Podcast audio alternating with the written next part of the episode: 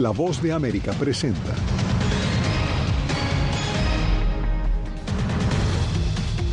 La Organización Mundial de la Salud clasifica al aspartamo como un posible causante de cáncer.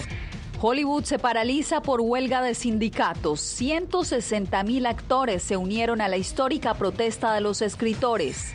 Sin identificar al responsable, el servicio secreto cierra investigación por cocaína encontrada en la Casa Blanca. Y el embajador de México en Estados Unidos asegura que el 85% de las incautaciones de droga en la frontera pertenecen a estadounidenses y no a migrantes.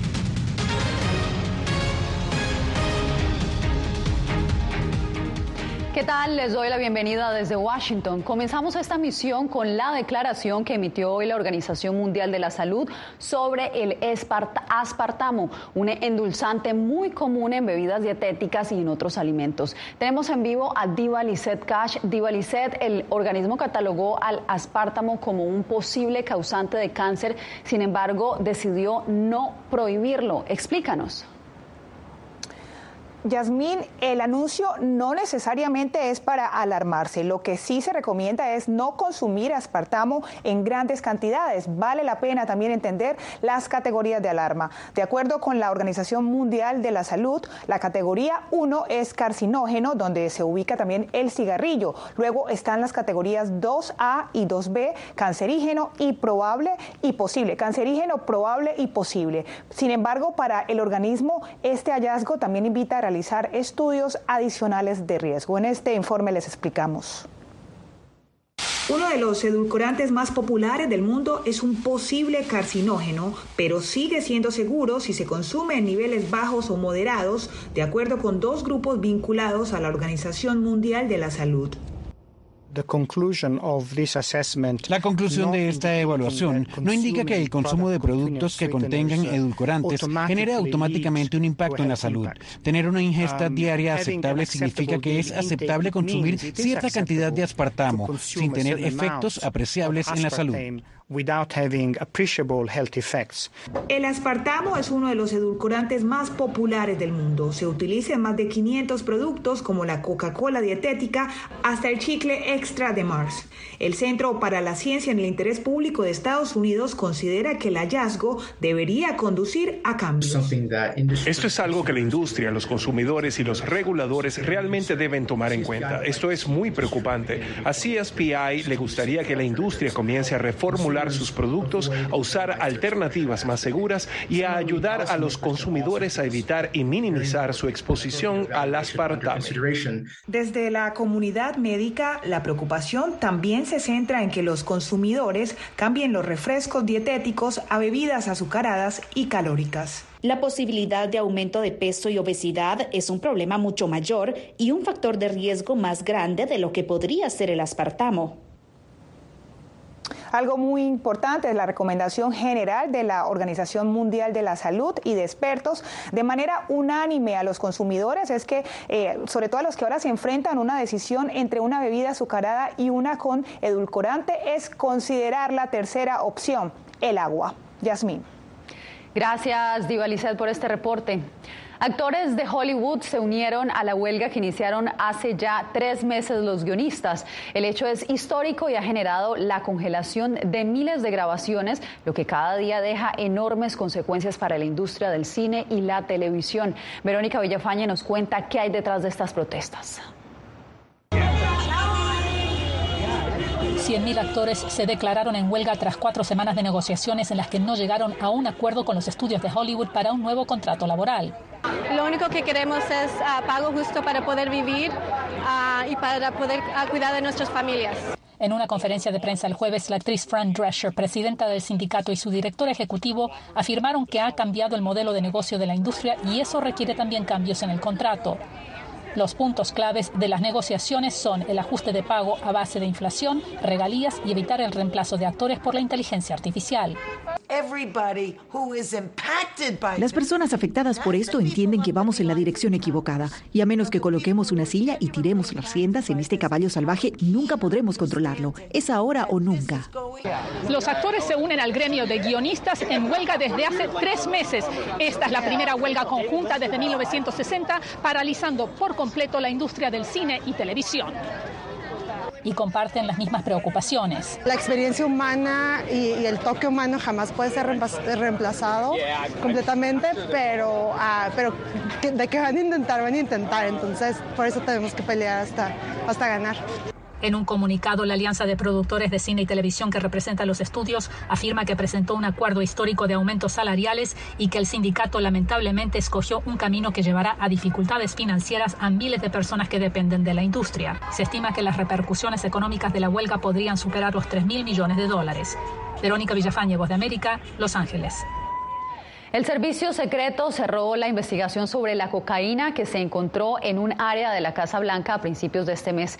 Jacopo Luzzi está en directo con los pormenores. Jacopo, ¿a qué conclusión llegó entonces esta investigación? Bueno, Yasmin, en un comunicado el servicio secreto explicó que fue muy difícil señalar a una persona entre cientos de visitantes que pasan por el área donde se descubrió la cocaína. De hecho, por la misma puerta de ingreso al oeste pasan tanto los miembros del equipo de Biden como los visitantes que participan en los tours de la Casa Blanca. Es decir, es una área de alto tráfico de personas. Por lo tanto, el servicio secreto determinó cerrar la investigación por falta de pruebas concretas. Después de que el servicio secreto descubriera cocaína en la ala oeste de la Casa Blanca, la secretaria de prensa Karine Jean-Pierre dijo que el presidente Biden esperaba una investigación exhaustiva. El presidente cree que es muy importante llegar al fondo de esto. Sin embargo, después de 10 días, el servicio secreto cerró su investigación sin poder identificar de quién era la cocaína ni cómo ingresó a la Casa Blanca. Además, no se aclaró el lugar exacto en el que apareció apareció la pequeña bolsita con aproximadamente 2 gramos de cocaína. Inicialmente dijeron que cerca de la sala de crisis. El FBI buscó rastros de ADN y huellas dactilares, pero no encontró resultados definitivos. El presidente Biden el viernes, saliendo de la Casa Blanca, no comentó. El servicio secreto informó a miembros de la Cámara de Representantes sobre los resultados. Revisando vídeos dentro y fuera del edificio, dijo que ninguna cámara de vigilancia proporcionó pistas para la investigación. Esto generó críticas de los republicanos. No pueden decirnos primero dónde encontraron la cocaína. Nos dieron tres ubicaciones diferentes. Este lugar justo al lado de la sala de crisis. Muy poca gente llega hasta allí. Pero si no pueden decirnos quién lo trajo, ¿Qué más está pasando en la Casa Blanca? ¿No pueden contarnos? Entre tanto, el servicio secreto reveló que encontró marihuana dos veces en la Casa Blanca en 2022, mucho antes de que se detectara cocaína en la ala oeste. El Servicio Secreto Jasmine tiene una unidad canina que detecta artefactos explosivos y riesgos biológicos, pero no drogas ilegales. Este, esto generó dudas sobre los protocolos de seguridad en la Casa Blanca, pero la administración Biden dijo que ahora está trabajando con el Servicio Secreto para aumentar la seguridad y evitar así otros episodios similares en futuro. Jacobo, gracias. Y en Washington, los embajadores de México y Estados Unidos hicieron un balance de las acciones conjuntas en la lucha contra el tráfico de armas y fentanilo. El embajador de México en Estados Unidos, Esteban Moctezuma, enfatizó en que el 85% de la droga incautada en la frontera pertenece a estadounidenses y no a migrantes. Paula Díaz tiene los detalles. Los embajadores de México en Estados Unidos, Esteban Montezuma, y de Estados Unidos en México, Ken Salazar, se reunieron en Washington y afirmaron que la relación entre ambos países está en su mejor momento. Dijeron que mantienen un compromiso firme en contra del tráfico ilícito de armas y fentanilo. Esto llevó al gobierno de México a quitar la administración civil de los eh, puertos y dárselo a la Marina para que haya mucho mayor control. Cifras de aduanas y protección fronteriza en Estados Unidos señalan que en la frontera sur con México se han incautado más de 2.200 kilos de fentanilo en lo que va del año fiscal 2023. El embajador dijo que su gobierno está en conversaciones con China para buscar la manera de detener el suministro. El 85% de las incautaciones en frontera que ha hecho CBP, eh, quien transporta eh, la droga, eh, no son los migrantes, eh, son ciudadanos americanos. Por su parte, el embajador Salazar reiteró el compromiso del gobierno estadounidense para detener el tráfico de armas a México. Afirmó que están en un momento histórico que se debe en parte a los esfuerzos de la administración Biden para judicializar a los vendedores de armas ilegales. Ya, ya tenemos resultados. El año pasado la ley se firmó en agosto y hay arriba de 100 casos donde ya lo llevamos a esos delincuentes. Las autoridades fronterizas reportan 247 casos en la frontera sur en lo que va del año fiscal 2023 que inició el primero de octubre, en los que han encontrado armas de alto calibre, pistolas y cientos de municiones. Paula Díaz, Voz de América, Washington. Migrantes que se encuentran varados a lo largo de la frontera ahora también enfrentan el intenso calor que golpea a Estados Unidos. Víctor Hugo Castillo nos reporta que algunos viven bajo carpas y con temperaturas que sobrepasan los 40 grados Celsius, mientras esperan que su caso sea escuchado en Estados Unidos quiere descansar un poco más, no se puede. A veces son las 7 de la mañana y el calor está terrible ya. Este migrante salvadoreño camina entre los estrechos pasillos de un albergue en Reynosa, México, para mostrarnos la carpa en que vive. Y no puedes dormir, no puedes estar adentro, e incluso en la noche. A veces yo aquí me quedo afuera. Ahí me quedo afuera porque el calor es demasiado intenso. Miles de migrantes a lo largo de la frontera norte de México, quienes esperan fijar una entrevista con autoridades migratorias de Estados Unidos a través de la aplicación CBP One, padecen el intenso calor con temperaturas que sobrepasan los 40 grados centígrados. Pues agarramos cartón y nos echamos aire o no nos hallamos.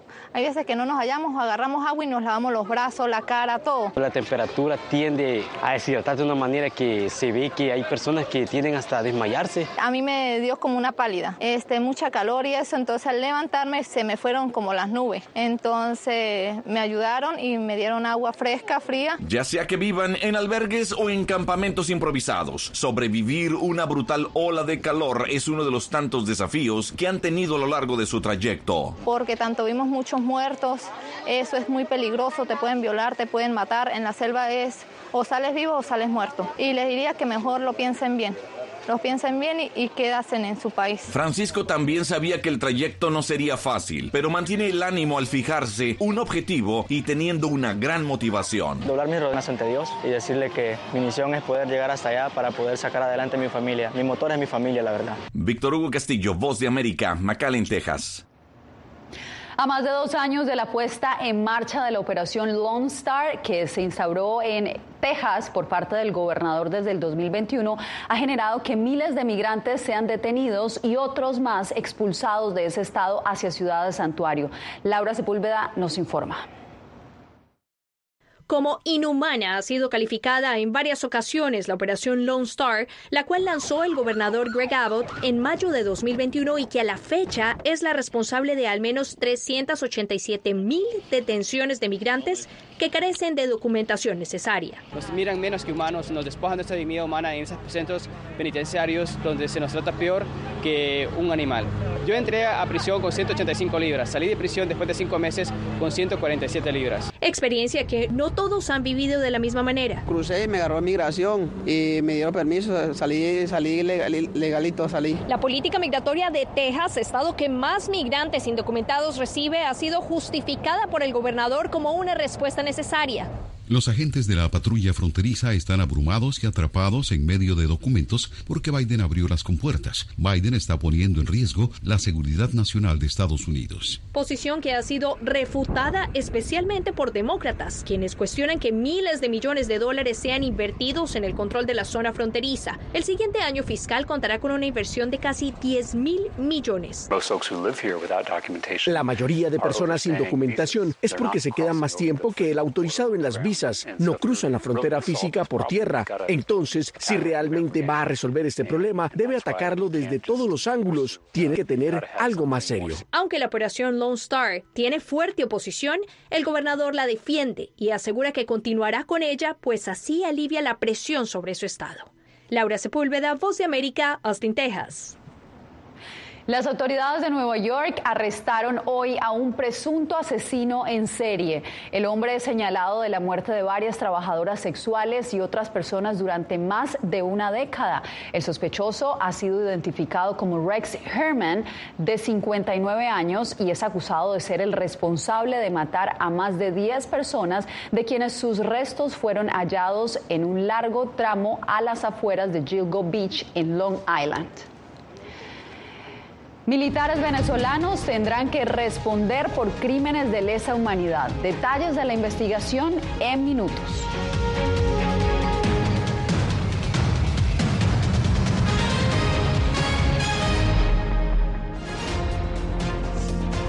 Actualidad. Que la inteligencia artificial va a estar presente en nuestro día a día. Intentan sacarse de encima a trabajadores. Análisis. El cambio climático está teniendo muchísimos impactos que afecta siempre a los más vulnerables. La región necesita ayuda. Debate. Proteger a las escuelas con armamentos. Es una total eh, ridícula, es algo inverosímil. Con la información más allá de los titulares. Todas las semanas por La Voz de América. Desde Washington, le saluda Gonzalo Abarca una nueva visión.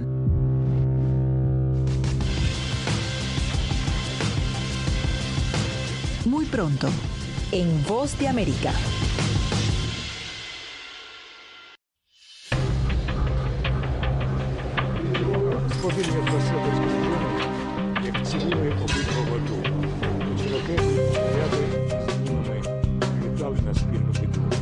Ucranianos en las Américas. Una nueva historia en todas las plataformas de La Voz de América.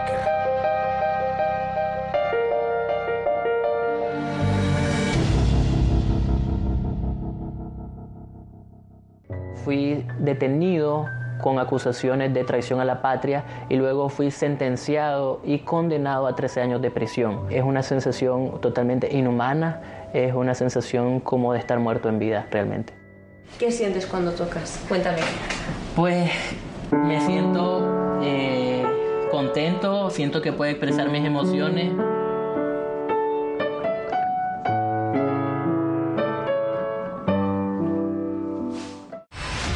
vencer la autocensura, poder mantener los medios abiertos. Periodismo, la prensa libre importa, una coproducción de La Voz de América y TVV. Expuestos a una vulneración de sus derechos básicos. Disponible en vozdeamerica.com.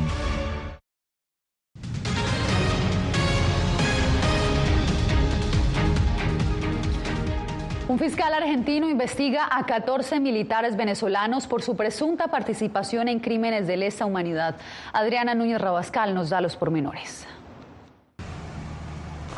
La denuncia por crímenes de lesa humanidad contra un grupo de militares venezolanos que tiene lugar en Argentina se respalda en el principio de jurisdicción universal, que permite a cualquier nación investigar asesinatos o torturas sistemáticas contra una población sin importar dónde hayan sido cometidos los crímenes. Ahí hay que pensar que la justicia argentina no es argentina, o sea, quitamos la bandera argentina, es una justicia universal, por eso se llama así. Entonces allí cualquier juez se puede convertir en un juez universal. Entonces, eso es lo que es el basamento, vamos a decir, jurídico de esa decisión que es totalmente válida. El proceso adelantado por el fiscal argentino Carlos Estornelli busca determinar si 14 oficiales de la Guardia Nacional de Venezuela son responsables de lo que califica como un ataque generalizado y masivo contra civiles, registrado en medio de las manifestaciones callejeras de 2014, que dejaron al menos 43 personas muertas, según cifras de organizaciones no gubernamentales.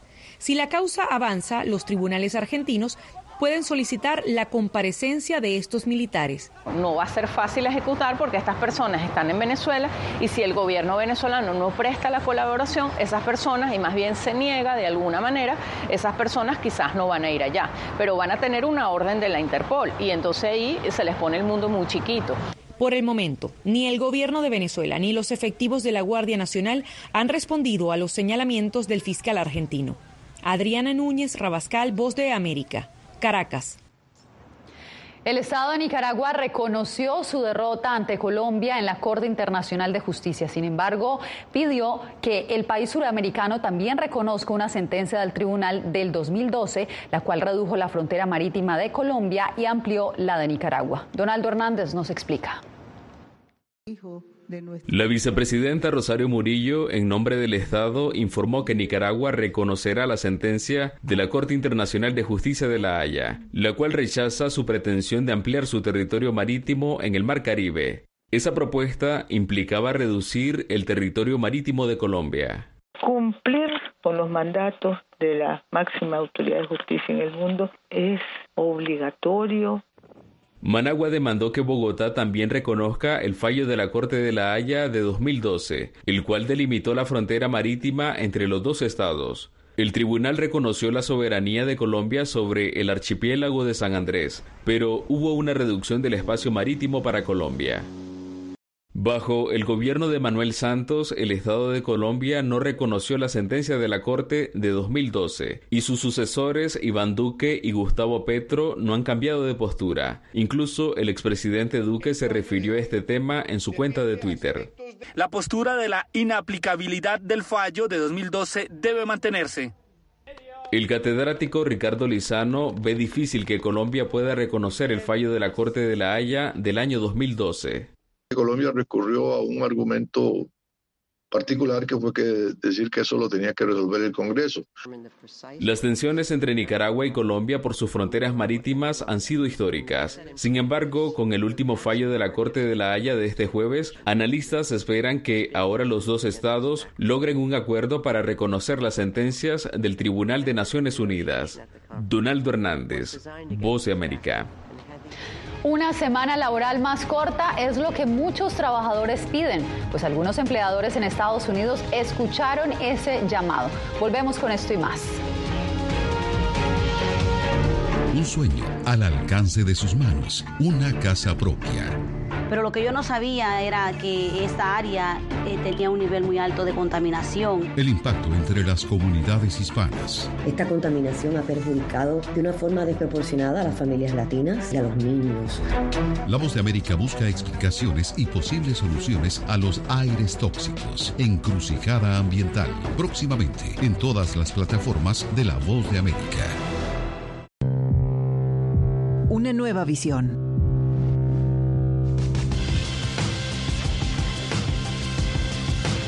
Muy pronto, en Voz de América. Creo que la cooptación de las instituciones es uno de los graves problemas que tenemos. Periodismo, la prensa libre importa, una coproducción de La Voz de América y Guatevisión. Una de las patas que sostiene la democracia debe ser la libertad de prensa. Disponible en vozdeamerica.com algo aprendido esto y es el darme cuenta de que nosotros para todo, pero que la vida tiene cosas para vos que no te imaginas. Me duele porque estoy aquí por ese país que hoy me quitaron. Yo siempre he dicho que la libertad está en la mente. Y el hecho de que tu cuerpo esté en un lugar no significa que no sos libre. Siempre me sentí libre, incluso estando presa me sentí más libre, porque pude darme cuenta que si estaba ahí es porque realmente he elegido qué hacer con mi vida. I thought this war would be uh, end a few, in a few months. We have to live our life uh, for us and for these people who try to protect our country. Ucranianos en las Américas, tiempo de guerra. Desde el próximo 3 de julio en todas las plataformas de La Voz de América.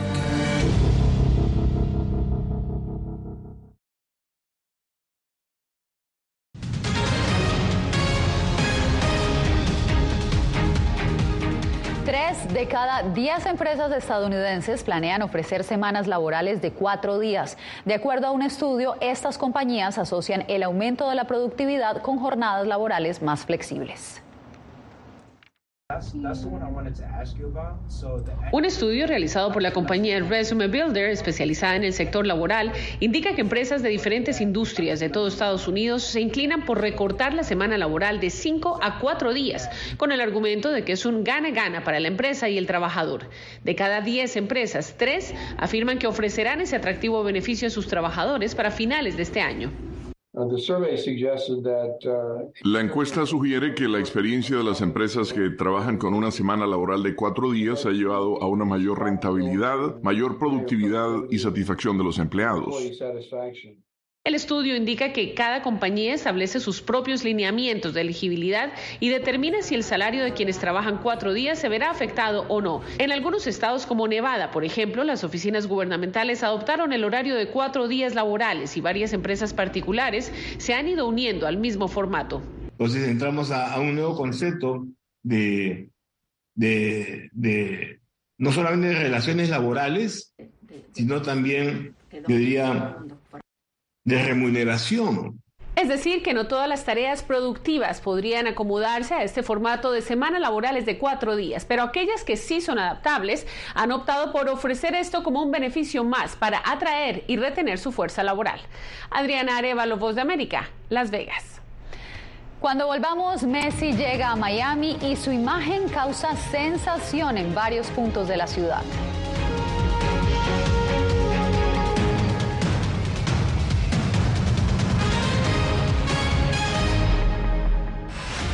Creo que la cooptación de las instituciones es uno de los graves problemas que tenemos. Periodismo, la prensa libre importa, una coproducción de La Voz de América y Guatevisión. Una de las patas que sostiene la democracia debe ser la libertad de prensa. Disponible en vozdeamerica.com. En tiempos de cambios, cuando el mundo parece incierto y lo que escuchamos no refleja lo que vemos, buscamos la verdad. Través de la pantalla de la cuando nos cuentan solo una parte de la historia, perdemos la confianza.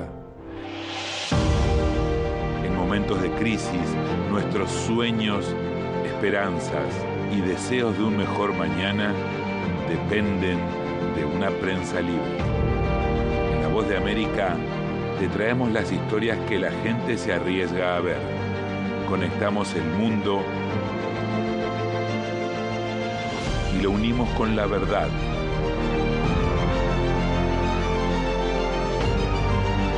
En La Voz de América te presentamos el panorama completo.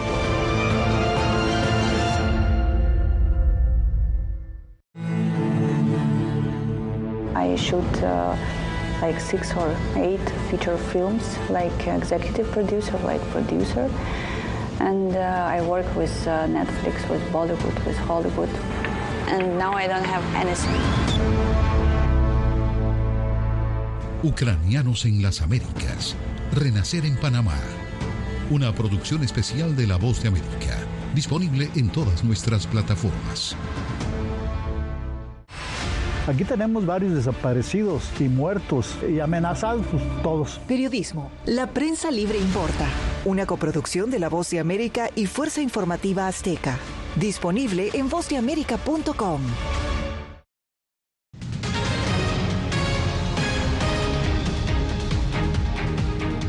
La fiebre de Leo Messi se apodera de Miami. Este viernes el astro del fútbol realizó su primer entrenamiento y lo hizo a puerta cerrada. Sin embargo, su fanaticada ha esperado con ansias tener la oportunidad de verlo. Por eso muchos lo esperaron a la salida del complejo deportivo.